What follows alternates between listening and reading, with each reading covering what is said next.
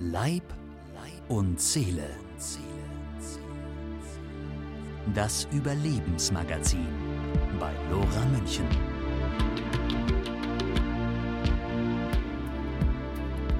Leib und Seele. Einen schönen guten Abend, liebe Lora-Hörerinnen und Hörer. Wir begrüßen Sie und euch zu einer neuen Ausgabe von Wissenschaft kontrovers. Unser Thema heute Klimawandel. Kurz vor oder bereits nach zwölf? Nichts mehr zu ändern? Oder gibt es noch eine Rettung? Mit Hans J. gleich Hajo Neubert, Hamburg, Wissenschaftsjournalist mit Hintergrund in biologischer Meereskunde, President Emeritus Europäische Wissenschaftsjournalisten EUSIA und derzeit stellvertretender Vorsitzender der TELI, Technisch-Literarische Gesellschaft, mit 91 Jahren älteste Vereinigung von Wissenschafts- und Technikjournalisten der Welt. Und mit meiner selbst, Wolfgang Göde, München und Medellin, Kolumbien, Politologe, Journalist, Wissenschaftsfacilitator, gleich Ermöglicher rund um Wissenschaftsthemen und Bildungsthemen. Zur Einführung in das Thema. Klimawandel, Klimaerwärmung, Klimakatastrophe. Das Thema ist durch die Pandemie und Lockdowns ein wenig in den Hintergrund getreten. Doch das Klima macht keine Pause. Zwar registrierten wir weltweit vorübergehend um die 10 Prozent weniger CO2-Emissionen, ausgelöst durch Corona-bedingte Produktions- und Mobilitätsstopps. Doch die Effekte seien vernachlässigbar, so das Wissenschaftsmagazin Nature. Die Welttemperatur steigt weiter. Auch die Emissionen haben in vielen Ländern wieder ihre alte Höhe erreicht. Die Antarktis macht mit Abbrüchen gigantischer Eisschollen auf sich aufmerksam das Grönlandeis schmolz 2019 dahin wie schon lange nicht mehr. Die Arktis erwärmt sich so stark wie keine andere Region auf der Erde. Der Golfstrom schwächelt und, ganz aktuell, das Wetter spielt verrückt. Noch nie seit Beginn der Wetteraufzeichnungen waren weltweit so viele Tropenstürme unterwegs wie in diesem Jahr und derzeit auch in Kolumbien, wo ich derzeit sitze, ähm, ist ein Opfer davon äh, mit großen Verwüstungen an der karibischen Küste und den Karibikinseln Kolumbiens. Heute begegnen sich bei Lora Wissenschaft kontrovers ein Naturwissenschaftler und ein Sozialwissenschaftler. Vielleicht ist das schon kontroverse genug. Beginnen wir mit der Standardfrage dieser Sendung. Hajo, was ist Klimawandel für dich? Erstmal schönen Dank für die Einladung. Äh, um die Reine hast du schön wiedergegeben, alles, wie das ums Klima so steht. Äh, was Klimawandel für mich bedeutet, will ich mal mit den Worten von Roger Hallam von Extinction Rebellion sagen. In short, we are fucked. Zu Deutsch kurz gesagt, wir sind am Arsch. okay, gut. Das ist eine klare Aussage. Daran kann man sich reiben. Darüber kann man vielleicht auch schmunzeln. Äh, meine Aussage dazu ist, der Klimawandel ist ein Weckruf für die Welt, für unsere Gesellschaft, für unsere Zivilisation. So kann es nicht weitergehen. Ähm, und ich meine, dass wir uns rigoros und radikal als Weltgesellschaft neu erfinden müssen und dass die Forschung und Wissenschaft und die Politik drumherum da auch eine große Rolle spielen muss und dass vielleicht ähm, die ganze Freiheit der Forschung, die immer so hochgehalten wird, vielleicht ein Tabu ist und wir auch fragen müssen, wie viel Freiheit können wir uns auf diesem Planeten noch leisten? Gut, Hajo, du hast ganz viele äh, Daten gesammelt, schon seit vielen Jahren. Vielleicht magst du uns über die Intro hinaus ähm, äh, mit ein paar Zahlen versorgen, damit wir noch ein konkreteres Bild bekommen über das, was derzeit auf der Welt passiert? Ja, ich will gleich mal an deine äh, Wirbelstürme andocken. Ähm, wir kriegen ja von dem Wetterwandel, der es ja erstmal ist, wir spüren das ja als Wetter, nicht als Klima. Klima spüren wir erstmal nicht. Äh, in Europa und in Südamerika relativ wenig mit. Vielleicht äh, an den Küsten, an den Karibikküsten. Die Karibik ist ziemlich betroffen davon. Aber wo der Klimawandel ja zuschlägt, das sehen wir in diesem Jahr ja auch, das ist Asien und Afrika. Da geht mhm. es mit den Todeszahlen äh, in die Tausende und zu, äh, mit total zerstörten Existenzen in diesem Jahr um die Hunderttausende. Total zerstört ist, die Landwirtschaft ist weg, das äh, Wasser ist weggespült. Äh, es ist, Vietnam steht seit zwei Monaten, ich glaube drei Monate schon völlig unter Wasser. Manila, 12 Millionen Einwohner, steht seit im Moment unter Wasser nach dem vierten, äh, nach dem fünften Tornado innerhalb von vier Wochen. Das ist wirklich einmalig. Und was die Zukunft angeht, äh, wir liegen heute in Deutschland 1,5 Grad äh, über dem, was 1850 angenommen wird, also äh, gegenüber der vorindustriellen Zeit. Äh, wenn wir überlegen, dass es in der vergangenen Eiszeit, die von vor 115.000 Jahren begann, vor 12.000 bis 14.000 Jahren endete, mhm. da lag die Temperatur im Durchschnitt zwei Grad unter den Werten von 1850. Ja das war eine völlig andere Welt. Mhm. Da lag München ein Kilometer unter Eis, ja. Hamburg, Berlin, London, alles unter Eis. Mhm. Und wenn wir das jetzt mal umdrehen ins Plus, uns wird ab zwei Grad sicherlich eine völlig andere Welt äh, erwarten. Mhm. Und wir zwar, gehen unter. Nee, Praktisch. das werden wir sicherlich nicht ein großer Teil unserer Zivilisation und unserer gesellschaftlichen äh, Interaktionen wird sich ändern oder vielleicht auch untergehen. Viele Menschen werden sicherlich sterben, mhm. die, die, Falschen. Äh, aber wir werden eine andere Welt haben. Ich habe mhm. nochmal nachgeguckt, äh, die Wirtschaftsberatungsunternehmen, yeah. die Wir Wirtschaft, nicht die Wissenschaft, das Schröders, Ernst Young, auch Münich Reh, äh, haben mal aufgelistet, dass die politischen Ziele, die die Politiker sich 2015 gesetzt haben, auf eine 2,7 Grad Welt mhm. äh, zuläuft. Die politischen Handlungen laufen auf eine 2,9 Grad Welt zu. Ja. Die gesellschaftlich gewünschten Ambitionen, also was in den Weltgesellschaften diskutiert wird, das läuft auf 3,3 Grad. Ja. Und wenn wir so weitermachen wie bisher mit wie in diesem Jahr und im letzten Jahr mit den fossilen, äh, mit dem Verbrennen fossiler Energien, dann landen wir bei 6,1 Grad. Mhm. Das heißt also, das heißt also, eigentlich ist es schon, wenn ich mir diese Zahlen anhöre, fünf nach zwölf.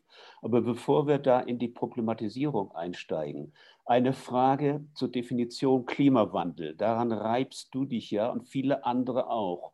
Der Begriff an sich ist ja eine Chimäre so ein bisschen wie erneuerbare Energie. Energie lässt sich nicht erneuern. Äh, meine Herrschaften, Wissenschaftler und Politiker, sie lässt sich nur umwandeln. Was kritisierst du an, dieser, an diesem Terminus Klimawandel? Ist das vielleicht nicht auch zu harmlos erklärt, damit die Menschen es verstehen?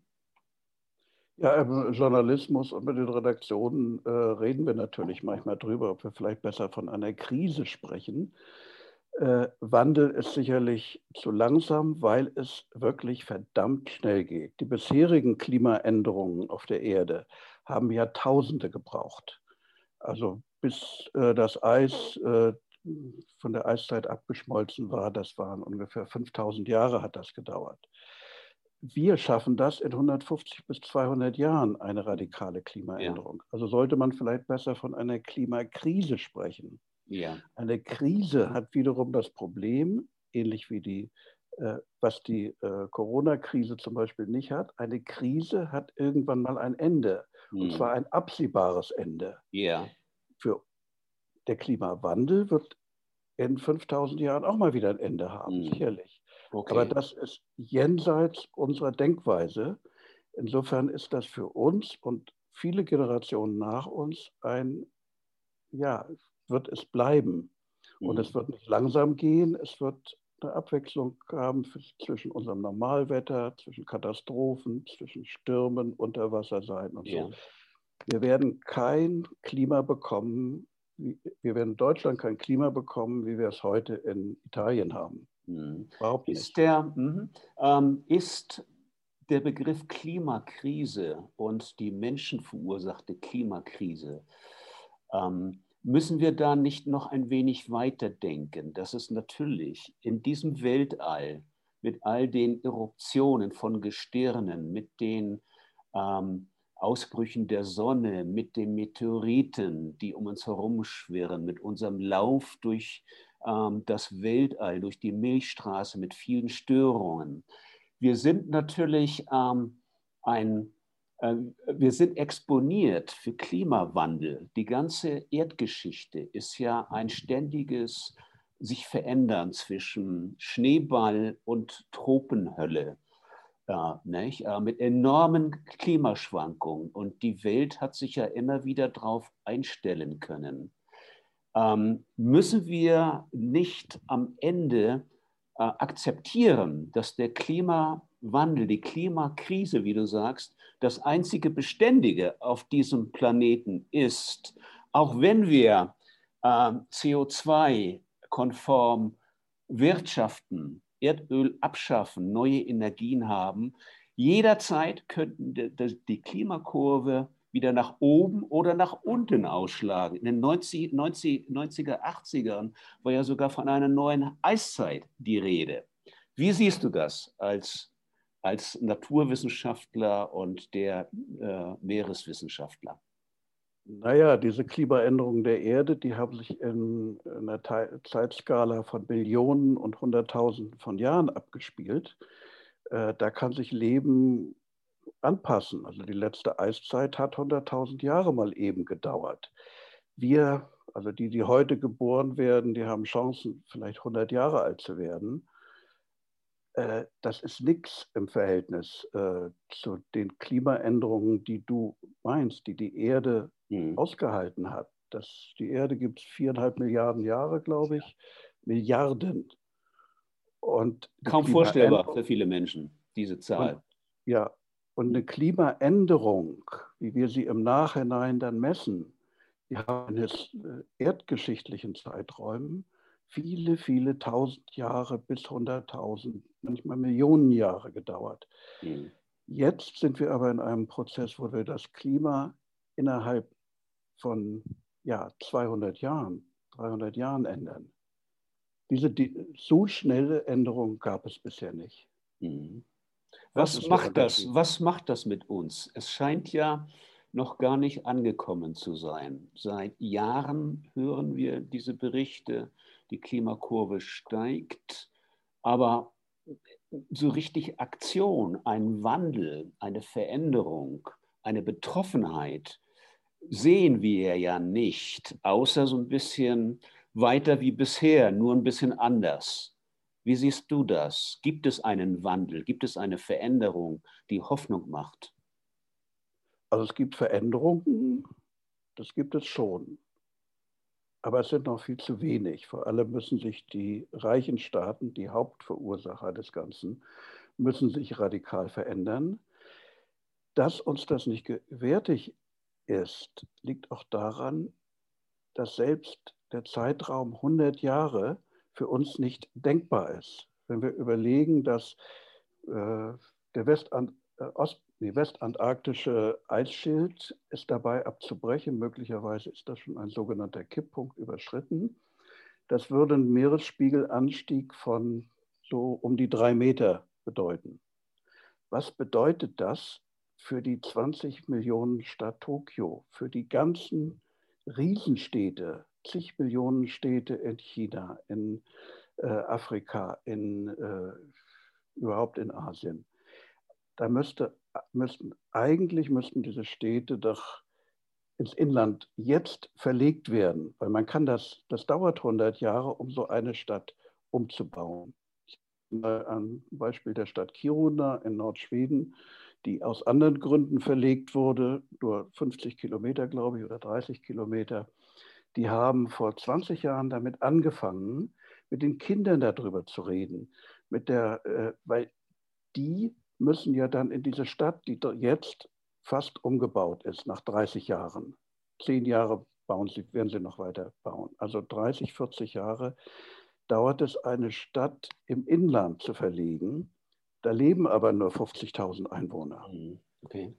Wie ist das mit den Millionenstädten? Die müssen ja. im Grunde jetzt ja. anfangen, was mhm. zu tun. Okay. Weil die, die heute geboren werden, werden diesen äh, äh Pegel, äh, die Pegelzunahme erleben. Mhm. Okay, also ähm, New York müsste eigentlich in die Appalachen oder die Rocky Mountains ja. verlegt werden. Vielen Dank, Hayo. Wir machen eine kurze Pause bei unserer Sendung Klimakrise und sind gleich wieder zurück.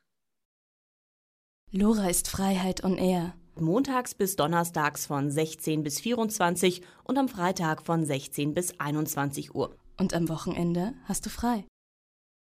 Herzlich willkommen, liebe Lora-Hörerinnen und Hörer, zurück bei Radio Lora Wissenschaft kontrovers. Heute zum Klimawandel, besser Klimakrise mit Hajo Neubert, ähm, Wissenschaftsjournalist und Meereswissenschaftler aus Hamburg. Wir haben gerade gesagt, ähm, so einen raschen Klimawandel, Klimaveränderung haben wir noch nie erlebt. Und Hajo, du sagtest, es ist hauptsächlich die Schuld des reichen Nordens. Und viele Städte müssten ins Landesinnere umziehen. Ähm, ich bin ja hier in äh, Kolumbien und sehe, wie Kolumbien und Lateinamerika ständig dem globalen Norden hinterherhechelt und wissenschaftlich und, und wirtschaftlich alles so machen will wie wir es gemacht haben, mit allen Fehlern. Ne? Äh, der Korrekturfaktor ist sehr klein. Äh, wenn wir davon ausgehen, dass die Mobilität und die Individualmobilität ein starker Faktor für die Klimakrise ist, dann ist das hier noch lange nicht angekommen. Jeder, der ein bisschen Geld hat, kauft sich ein Motorrad, besser ein Auto, möglichst großvolumig, möglichst alt mit hohen Emissionen, äh, weil das einfach am günstigsten ist. Es gibt kaum Photovoltaik. Es gibt an Paneelen auf einigen Hochhäusern, äh, die vielleicht 20 Jahre alt sind, obwohl man hier alles wunderbar machen könnte mit Photovoltaik. Und ähm, Kolumbien als Beispiel für Lateinamerika und den globalen Süden ist vielleicht nur ein kleines Beispiel dafür, wie vieles auf der Welt falsch läuft und wie viel der globale Norden, das heißt wir auch mit unserer Wissenschaft, angerichtet haben. Eine Wissenschaft, die ständig genutzt wurde, um den Planeten auszubeuten. Weiter, höher, schneller, mehr Dampfmaschinen, mehr Raubbau, mehr Konsum, mehr Geld in Umlauf. Das ist das nicht unser Wirtschaftssystem und letztlich auch unser ähm, Wissenschaftssystem, Hayo? Äh, müssen wir nicht viel kritischer an die Freiheit der Wissenschaft heran äh, und uns fragen, hm, dass grundsätzlich natürlich alles erforscht werden sollte, aber viel mehr Kontrolle einführen sollten in das, was technologisch umgesetzt wird. Es ist ja nicht die Wissenschaft, die etwas treibt. Es ist auch nicht unbedingt die äh, Technik, die etwas treibt. Äh, vielleicht sogar im Gegenteil. Ich hatte neulich eine Geschichte geschrieben. Äh, es gibt unheimlich viele Versprechungen durch die Technik, mhm. auch was den Klimawandel betrifft, ja. Äh, um da was zu verbessern. Aber es wird nicht angewendet. Mhm. Es, gibt ja, es gibt ja ein paar Möglichkeiten. Wie gesagt, es wird nicht angewendet und die Wissenschaft erforscht ja wissenschaftliche Fragen. mhm. äh, ob man die versucht, die, der Wahrheit so weit wie möglich nahe zu kommen. Mhm. In unserem demokratischen System hat natürlich jeder die Freiheit zu sagen, nee, das, das stimmt nicht, das glaube ich nicht. Mhm. Hat er natürlich. Aber die Wissenschaft hat nicht mal die Kontrolle über die Botschaften, die sie aus, äh, aus, äh, aussendet. Ja. Äh, das heißt, Populisten stellen sich hin und sagen einfach, das stimmt nicht. Wir mhm. haben das schöne Beispiel sogar äh, als, äh, mit, mit, dem Herrn Trump in den USA. Der ja. sagt es einfach. Das kann man sagen. Die Wissenschaft hat aber keine Macht, äh, gesellschaftlich, äh, juristisch, wirtschaftlich zu wirken. Sie ist eigentlich eher ein Instrument oder sie könnte als Instrument äh, einer Gesellschaft wirken. Ja. Hajo, ist das nicht? Okay, das ist natürlich ähm, die Freiheit der Wissenschaft, die wie die Freiheit der Kunst und die Freiheit der Rede im Grundgesetz und in den Verfassungen demokratischer Staaten einen hohen Stellenwert einnimmt. Müssen wir nicht unterscheiden zwischen eben Grundlagenforschung, die wahrscheinlich alles dürfen muss, was äh, gedurft werden darf, ähm, und die Anwendung der Forschung. Die Anwendung der Forschung ist ja klar kapitalistisch. Technologie verkauft sich. Ähm, Technologie bewirkt Wachstum, Konsum. Ähm, Technologie ist der treibende Faktor. müssen wir nicht mehr Kontrolle anwenden über das, was umgesetzt wird. Auch besonders deshalb, weil ja viele Firmen mittlerweile Forschung zahlen, um ganz bestimmte Ergebnisse zu bekommen, um die dann umzusetzen, um damit ihr Firmenwachstum äh, zu beschleunigen. Das heißt, ist, ist nicht irgendeine Kontrolle von Wissenschaft nötig, denkbar, machbar? Also die Grundlage ist ja immer die Wirtschaft. Die Wirtschaft will wachsen und gibt bestimmte Wünsche an die Ingenieure, an die Wissenschaftler weiter. Sie will mehr Geld verdienen, geht zum Ingenieur oder Wissenschaftler und sagt, erfinde uns eine Maschine oder einen Prozess, äh, der bestimmte Dinge billiger macht, damit wir die Waren zum selben Preis weiterverkaufen und äh, können und eine größere Marge haben. Es hat allerdings, da gebe ich dir ein bisschen recht, schon ein, ein äh, leichter Systemwechsel eingesetzt, äh, wenn ich mir die öffentliche Förderung, vor allem durch die EU, äh, Europäische Union angucke. Äh, da werden Techniken entwickelt und Techniken selbst werden auf den Markt geworfen, oft für Probleme die, oder für Fragen, die keiner gestellt hat oder für Probleme, über die sich noch niemand Gedanken gemacht hat äh, das ist ein bisschen anders als vielleicht noch vor 50 Jahren, wo es tatsächlich nur die Unternehmen waren äh, oder die Wirtschaft war und äh, bestimmte Wünsche an die Technik und die Wissenschaft hatte.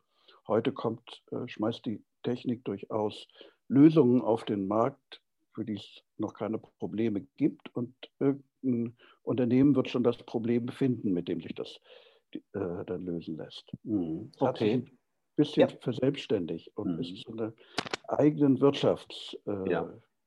Äh, gut geworden, mhm. Technik an sich. Ja, ähm, Hajo, du sagst, ähm, Wissenschaft und Wirtschaft sind miteinander verflochten. Es ist so. Äh, Wissenschaft ist natürlich auch und war immer mit der Politik, mit Ideologien eng verflochten.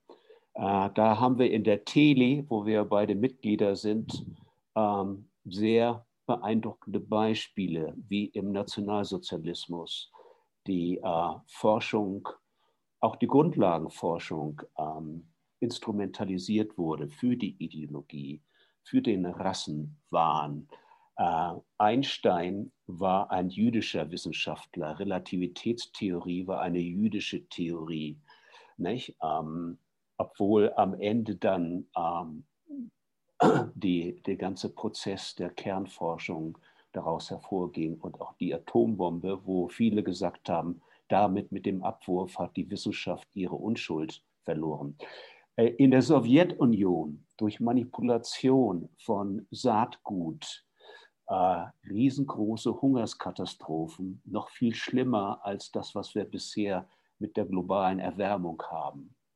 Ich will damit nur sagen, die Freiheit der Wissenschaft, die so oft deklamiert wird, war doch eigentlich immer eine, eine Verbindung, ein Tandem mit Wirtschaft, Politik, Ideologien. Trump, ähm, dass äh, USA unter Trump aus dem, aus dem, ähm, aus dem Klima-Agreement ausgestiegen ist, war ja auch eine rein politische, ähm, ein politischer Schritt. Warum? Äh, Economy first. Damit hätte Trump, wenn Covid nicht gekommen wäre, den Wahlkampf auch gewonnen, weil viele US-Amerikaner, für die steht die Wirtschaft zuallererst. Wirtschaft, Technologie. Wie kommen wir, wie kommen wir aus diesem Karussell raus, dass Wissenschaft wieder ihren verdienten Platz, seinen verdienten Platz kriegt und unbeeinträchtigt von Wirtschaft und Politik forschen kann? Äh, wir kommen jetzt ein bisschen weg vom Klimawandel, aber äh, ich denke mal, die Wissenschaft gerät dann aus dem Ruder, und zwar genau dann, wenn sie begrenzt wird. Also wenn sie nichts anderes mehr darf, als der Ideologie eines Staates zu folgen, dann wird sie begrenzt. Und das haben wir in den USA, wo du das gerade sagst mit Trump. Die Klimaforschung wurde begrenzt. Die wurde massiv runtergeschraubt. Das war unerwünscht. Mhm. Also die Freiheit der Forschung wurde im Gegenteil eingegrenzt. Das war auch im Dritten Reich der Fall. Äh, etwas anderes forschen durfte man nicht, als diese Nazi-Ideologie zu bestätigen. Mhm. Alles, was dem nicht entsprach, äh, wurde einfach verboten. Also die Wissenschaft wurde eingegrenzt.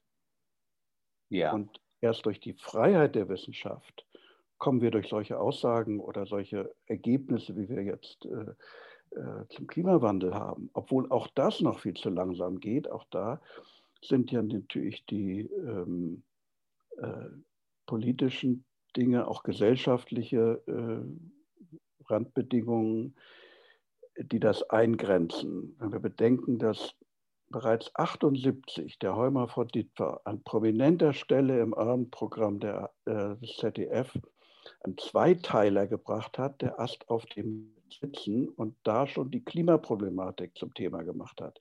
Mhm. Das war vor 42 Jahren. Ja. Und es ist danach wenig geschehen. Mhm. Ja, vielleicht sind wir ja, die Frage sollten wir uns vorlegen, ähm, zu phlegmatisch als Gesellschaft. Uns geht es vielleicht zu gut, keiner ist zu Einbußen bereit, weil natürlich, wenn wir jetzt die, äh, die heilige Kuh, die deutsche Autoindustrie, ähm, opfern, dann ähm, kracht es natürlich im Gebälk der deutschen Gesellschaft. Vielleicht auch nicht, ich weiß es nicht. Aber machen wir doch erstmal eine Pause und dann machen wir mit der Frage weiter, was passiert in Deutschland und Europa, um den Klimawandel zu stoppen? Hajo, da bist du bestens informiert mit den verschiedenen äh, Technologien, Techniken, ähm, was uns zur Verfügung steht. Bleiben Sie dabei. Klimakrise, Klimawandel bei Radio Lora. Es geht gleich weiter. Wenn Ihnen das LoRa-Programm gefällt, spenden Sie uns und wir geben Ihnen die Quittung.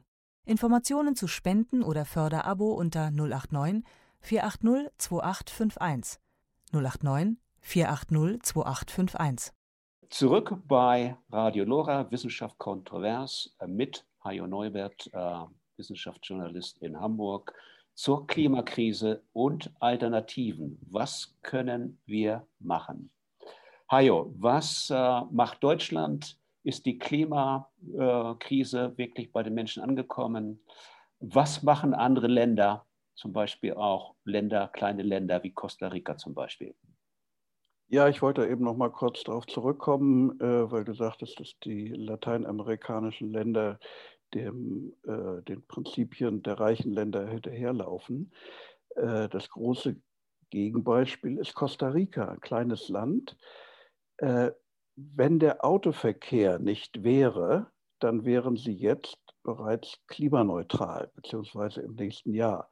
Das ist völlig irre. Es wäre damit das erste Land der Welt. Bloß sie sind mit dem Ausbau des öffentlichen Verkehrs und der Reduktion des äh, Verbrennungsmotors noch lange nicht so weit gekommen. Hm. Äh, also aus, Süd, aus Lateinamerika zumindest kommt auch ein positives Signal. Wunderbar. Was ist in Deutschland? Was würdest du die Leuchttürme in Deutschland bezeichnen für, ja, den, für den Kampf gegen den Klimawandel, die Klimakrise, wie du sagst? Ja, ähm, hier wird ja sehr viel, äh, geht fast immer nur um die erneuerbare Energie im Zusammenhang auch mit äh, Elektromobilität, weil dafür brauchen wir wahnsinnig viele äh, Solarkraftwerke und, und, Windkraftwerke und sowas, mhm. wo wir vielleicht gar nicht den Platz für haben. Äh, das weiß ich nicht so genau. Das Problem ist aber sicherlich, dass niemand in Deutschland darüber über Einsparungen redet. Mhm. Äh, auch um Ressourceneffizienz. Wir können sicherlich mit der Elektrifizierung eine ganze Menge für Deutschland an sich erreichen. Aber um die Batterien herzustellen, um die Kupferleitungen zu bauen und vor allem auch um die Magnete in den Windkraftwerken zu bauen, brauchen wir Ressourcen, seltene Erden, Kupfer, Mangan, all das Zeug.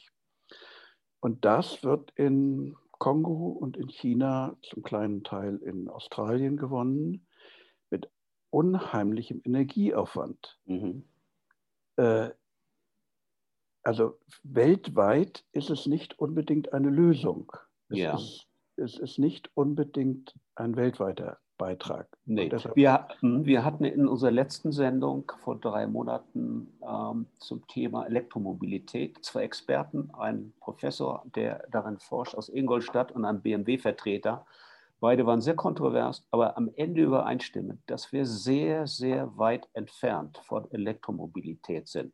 Du hast es gesagt, Kupferkabel, es fehlen die Ladestationen, es fehlen die ähm, Akkus, die die Autos unheimlich viel schwerer machen.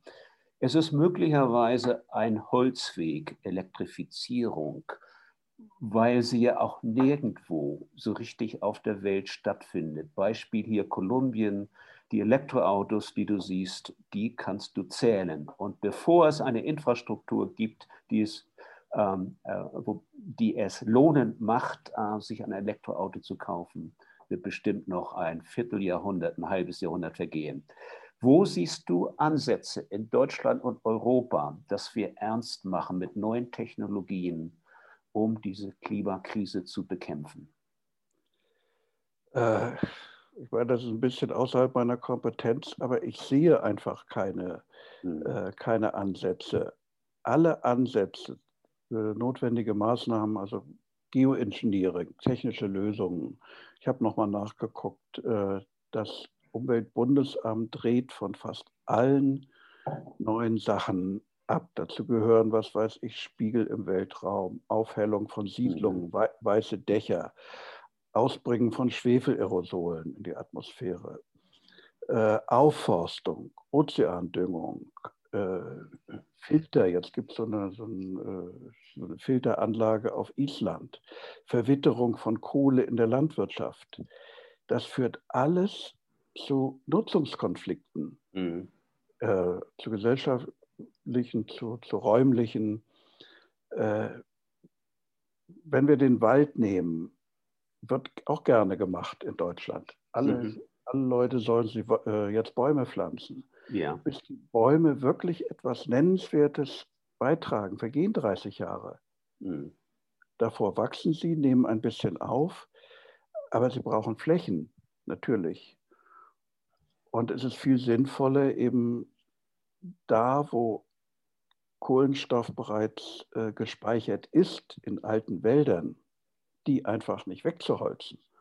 Und das äh, einen alten Wald wegzuholzen, richtet mehr CO2-Emissionen äh, an, als neue Bäume in den ersten Jahren überhaupt akkumulieren ja, können. Ja, Hajo, das klingt alles ziemlich düster.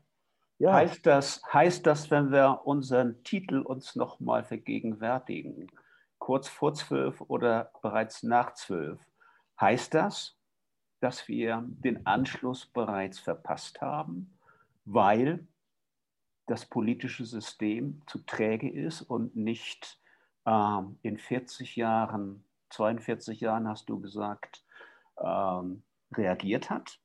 Können wir überhaupt reagieren auf Krisen in unserer äh, so hochgehaltenen Demokratie oder sind wir insgesamt zu schwerfällig? Ich glaube, wir sind insgesamt zu schwerfällig und wir sind schon nach äh, fünf, fünf, Minuten nach zwölf sind wir sicherlich. Mhm. Es sind ja nicht mit den 42 Jahren, äh, äh, da ist es öffentlich geworden. Ja. Die Politiker wissen es ja seit 50 bis 70 Jahren bereits. Da mhm. gab es die ersten Paper und Politiker benutzen Experten es war 65, da gab es das erste äh, äh, große Papier an Präsident Johnson, war das damals, mhm. äh, wo auf die Gefahren eines Klimawandels hingewiesen wurde. Das ist noch, das ist 50 Jahre. Ja. Und äh, wir haben halt ein, ein äh, ja, gesellschaftliches System oder eine Demokratie, wo Politiker wirklich nur vier Jahre weit denken mhm. und keine Verantwortung, schon gar keine für zukünftige Generationen nehmen. Das ist mhm. ja der mhm. Grund, warum sowas wie Fridays for Future aufkommt, weil die sehen, keiner denkt an uns. Ja. Und wenn wir nicht laut werden, dann werden wir zur verlorenen Generation mhm. und nicht mhm. nur wir. Genau, genau. Ähm, also das hat auch mit unserem demokratischen System zu tun, äh, nur vier, äh, vier, Jahre Sicht, auf vier Jahre Sicht fahren. Ich möchte an dieser Stelle nochmal versuchen zu vertiefen, ähm, wo ich vielleicht Lösungen sehe. Ich bin mit dir konform. Wir haben eine große Krise. Alle äh, Daten bezeugen, dass wir wirklich in einer enormen Spirale der Erwärmung sind und alle Maßnahmen hinterherhinken. Ich möchte auf einen weiteren Vordenker verweisen, auf Ulrich von Weizsäcker, der bei äh, der Präsident oder Vizepräsident des Clubs of Rome war, der auch schon ganz, ganz lange gewarnt hat vor, der, ähm, vor, der, vor dem Raubbau auf diesem Planeten äh, und vor mh, den Problemen, zivilisatorischen Problemen, die wir heute haben. Ulrich von Weizsäcker hatte im letzten Jahr zu seinem 80. Geburtstag ein, ein großes äh, Symposium in Berlin. Und da hat er nochmal öffentlich gemacht, was er seit Jahren sagt. Die Aufklärung, ähm, die von uns so hochgehalten wird, die Periode, die Zeit der Aufklärung. Nutze deinen Verstand. Äh, glaube nicht unbedingt der Kirche. Nutze die Logik, forsche, folgerichtig, sei rational das sind ja eigentlich die Grundlage unserer, unserer industriellen äh, Zivilisation. Das hat den Weg geebnet für wirkliche Naturwissenschaft.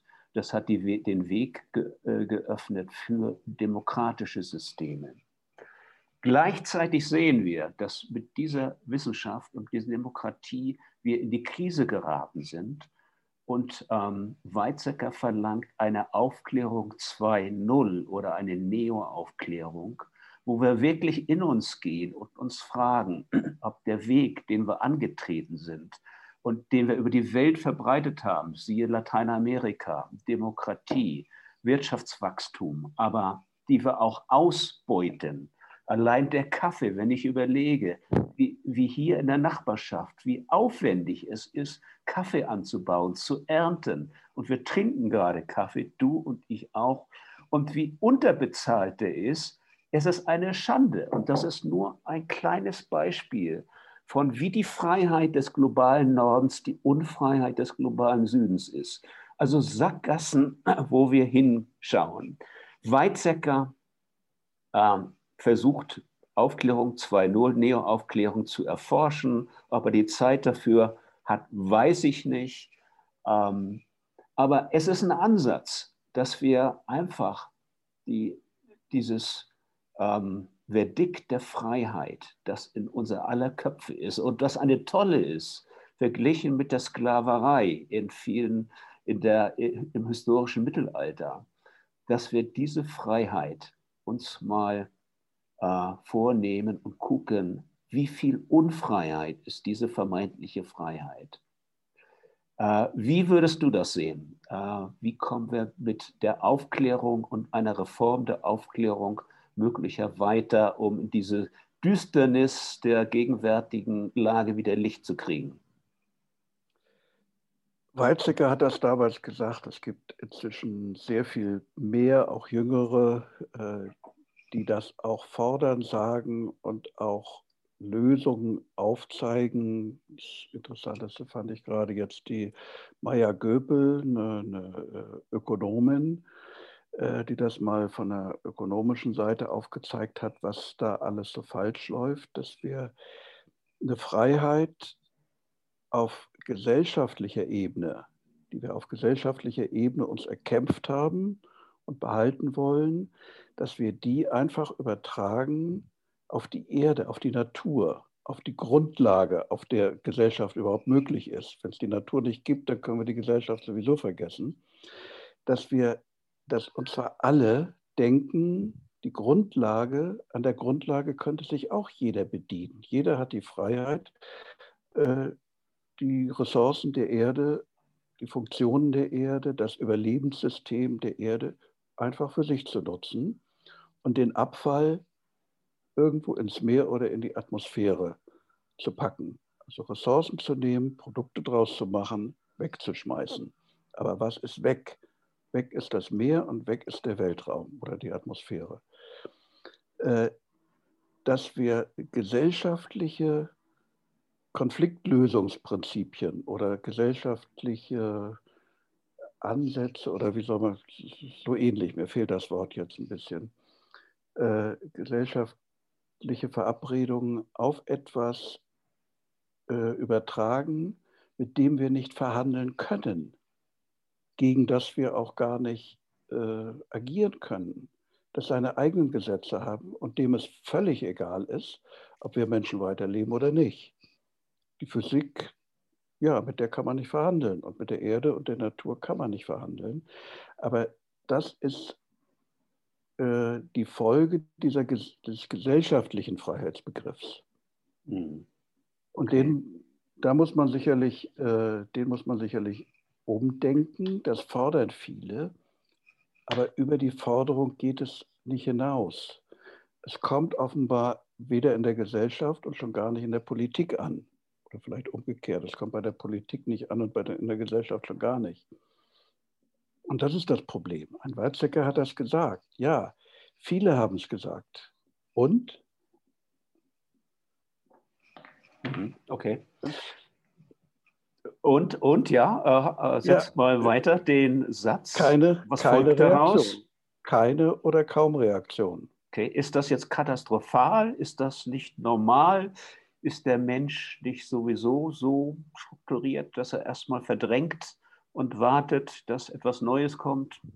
Sind wir vielleicht zu unreif für dieses Zeitalter? Ja, ja da kommen wir dann ein bisschen in die Psychologie oder in die, in die äh, Evolution des Menschen rein. Irgendjemand sagte mal, äh, das Gehirn des Menschen ist äh, auf, auf die, die Steinzeit programmiert kann aber mit modernen äh, Krisen oder mit modernen Veränderungen nicht gut umgehen. Okay, wir lassen das mal sacken, liebe Hörerinnen und Hörer von Radio Lora. Wir machen noch eine kurze Pause und dann gehen wir in die letzte Runde und versuchen ein Fazit zu ziehen aus diesem Gespräch Klimakrise. Und vielleicht fällt uns ja doch noch ein Hoffnungsschimmer ein, womit wir diese Krise einfangen können. Bleiben Sie dran, es geht gleich weiter. Lora München auf der 92.4. Montags bis donnerstags von 16 bis 24 und am Freitag von 16 bis 21 Uhr. Zurück bei Radio Lora Wissenschaft aktuell zum Thema Klimakrise. Wie kommen wir aus dieser Nummer wieder raus. Wir sind in der letzten Runde mittlerweile und versuchen ein Fazit zu ziehen, versuchen auch Hoffnung für äh, unser Klima und für die Zukunft zu machen.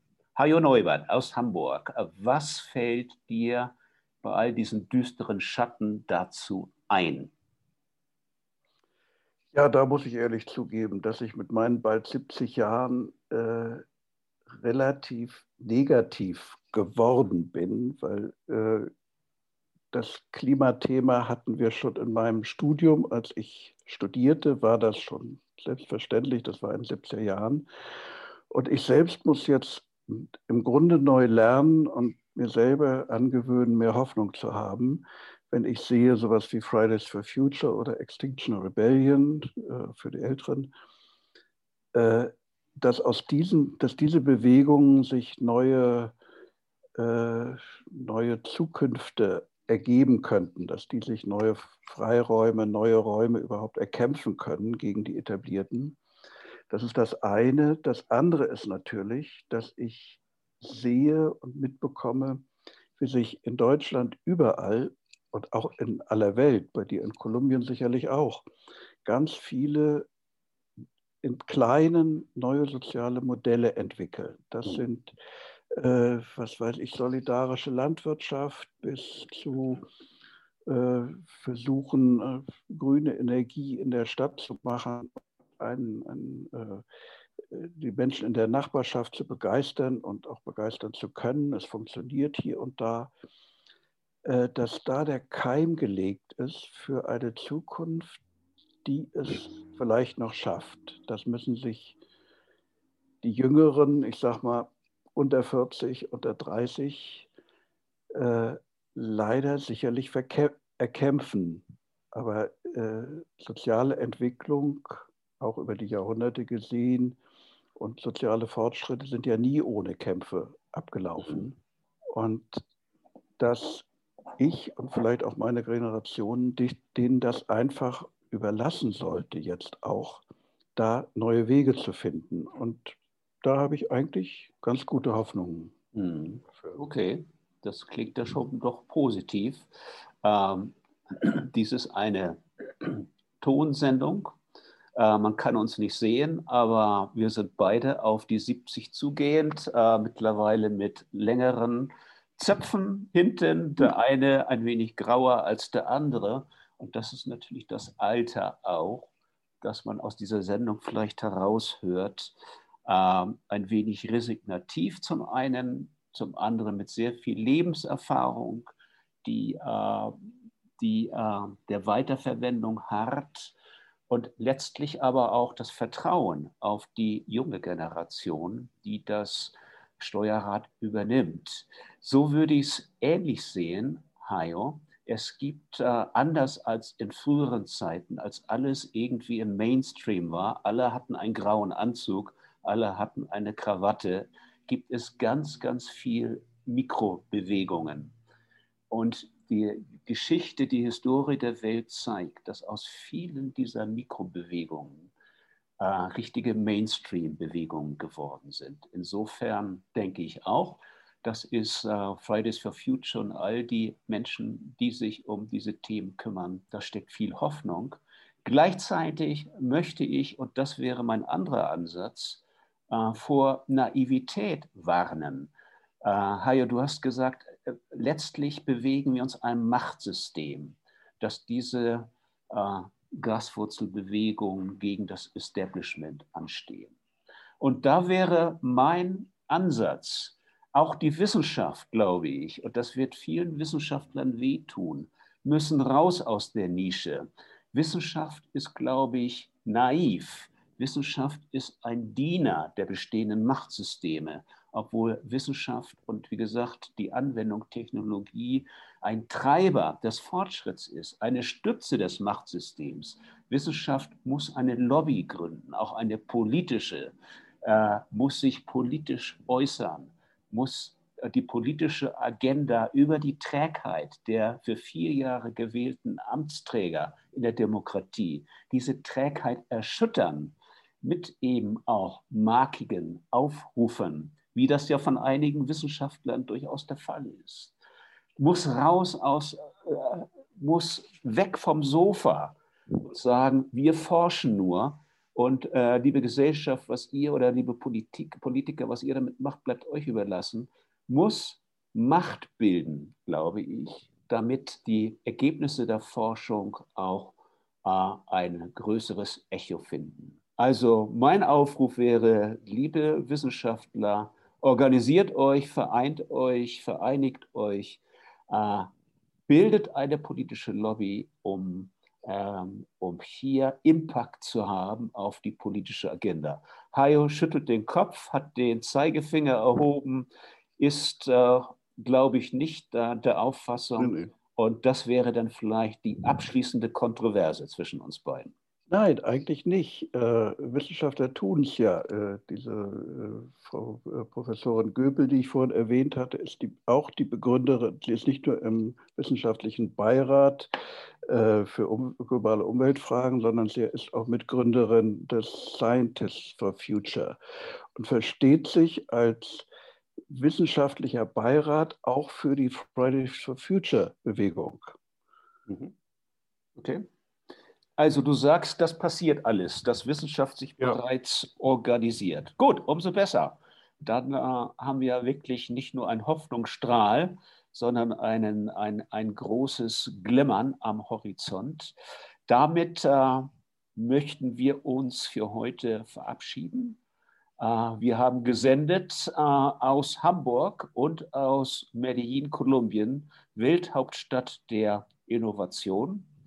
Äh, vielen Dank, liebe Hörer, dass Sie dabei gewesen sind. Und äh, bevor wir uns ausblinden, die Ankündigung der nächsten Sendung. Am ersten Donnerstag im März wird es um Impfungen geben. Wie weit ist die Covid-19-Impfung und Impfungen überhaupt? Es gibt immer noch viele Impfgegner. Viele sind gegen die äh, Covid-Impfungen.